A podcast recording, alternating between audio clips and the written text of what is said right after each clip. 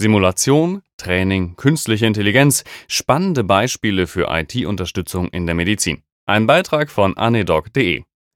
Von Berufswegen bewege ich mich auch ein wenig abseits der primären Patientenversorgung. Das sind 50% IT. Eine sehr coole Kombination mit Anästhesie, aber das habe ich ja schon mal erzählt. In diesem Artikel möchte ich euch ein paar spannende Projekte vorstellen, die mir über den Weg gelaufen sind. Jeder gute Artikel über Medizininformatik beginnt mit einem Lacher wegen der neuesten Verschiebungen der Telematikinfrastruktur. Nur in Kürze, im Prinzip seit 2002 arbeiten sehr viele Institutionen an dem Konzept und das ist wohl auch das Hauptproblem. Weitere Infos findet ihr auf digitales-gesundheitswesen.de slash Chronik. Eine Chronik des Schreckens, aber nur so nebenbei. Dass das noch immer nicht angekommen ist, ist traurig. Zum Thema elektronischer Heilberufsausweis hatte ich ja auch schon mal einen Artikel geschrieben, zu finden auf meinem Blog. Ähm, seitdem hat sich natürlich nichts Substanzielles geändert. Nun aber zu wirklich spannenden Themen. Wir beginnen mit künstlicher Intelligenz, KI. Watson ist eine künstliche Intelligenz, die von IBM entwickelt wurde und wird. Man füttert sie mit Informationen und mit Hilfe von neuronalen Netzen und Machine Learning, Deep Learning lernt die Software. Nach einer gewissen Lernphase kann sie dann Empfehlungen und Entscheidungen aufgrund der Datenbasis geben und treffen. Das funktioniert erstaunlich gut dafür, dass es eine Maschine ist. Deshalb unternahm IBM in der Sparte Watson Health den Versuch, die Früherkennung von Brustkrebs anhand von automatisch analysierten Mammographien zu revolutionieren. Eingespeist wurden sowohl befundete Röntgenbilder als auch Laborwerte, Vordiagnosen etc. Es handelt sich also nicht um einen reinen Bildanalyse-Algorithmus, sondern einen holistischeren Ansatz.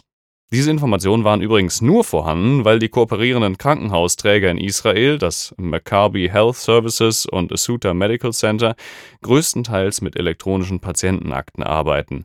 Ohne elektronische Information wäre das Projekt nicht möglich gewesen.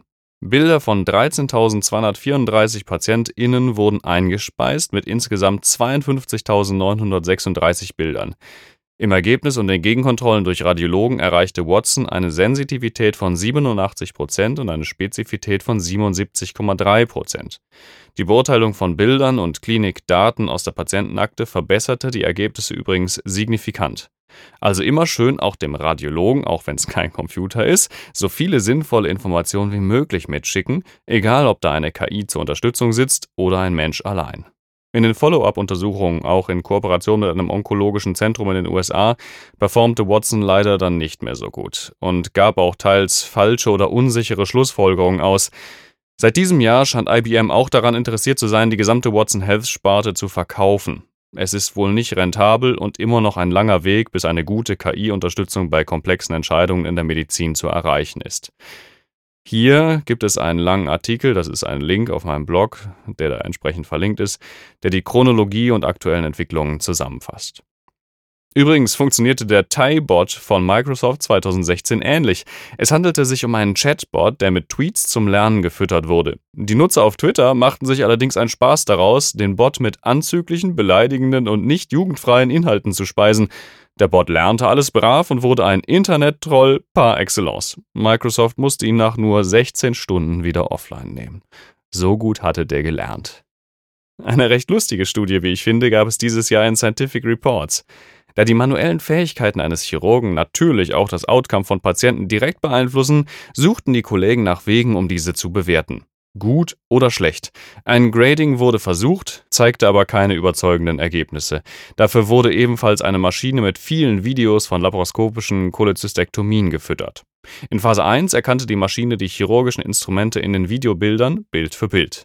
In Phase 2 wurden die Bewegungen analysiert. Das Modell hatte unterschiedliche Schwierigkeiten mit Zangen und Scheren, aber das nur am Rande. In Phase 3 wurde anhand eines linearen Regressionsmodells die Bewegung der Instrumente bewertet.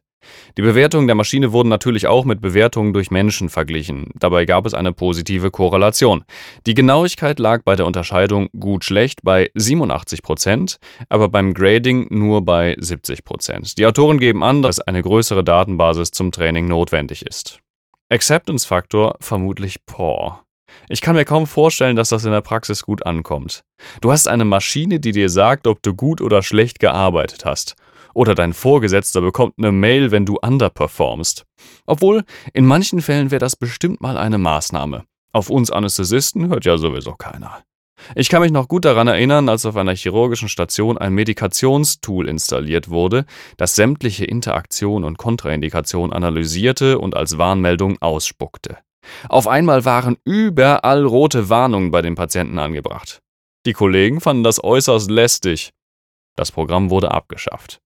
Simulatoren. Vor allem für die Forschung, aber auch Ausbildung möglich, gibt es ein paar coole Simulatoren, die ich euch hier kurz vorstellen möchte. Sie sind kostenlos, aber unfassbar komplex. Universitär, könnte man sagen. ECG-SIM simuliert die Erregungsausbreitung im Herzen. Diese wird visualisiert und gleichzeitig noch alle EKG-Ableitungen konstruiert, die daraus resultieren. Es werden keine vorgerenderten Grafiken angezeigt, sondern alles wird berechnet. Empfehlenswert, auch wenn es schwierig zu sein scheint, neue Fälle einzufügen. Die Pulse Physiology Engine von Kitware ist ebenfalls kostenfrei verfügbar. Es handelt sich um eine Simulation aller Organe und deren Zusammenspiel. Herz, Lunge, Kreislauf, Lungen, Gehirn, Leber, Niere. An sich ist das ein Framework, das in anderen Anwendungen bis hin zu Hands-on-Simulatoren genutzt werden kann und soll. Es gibt auf deren Homepage aber auch ein Frontend, das man als Software auf dem heimischen Computer verwenden kann.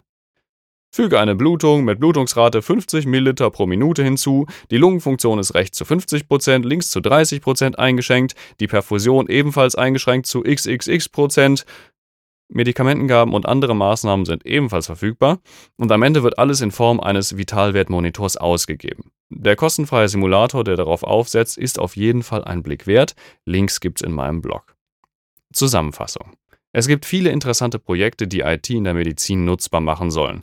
Leider kommen die meisten nicht über eine Beta-Phase hinaus. Selbst große Projekte wie IBM Watson haben es schwer.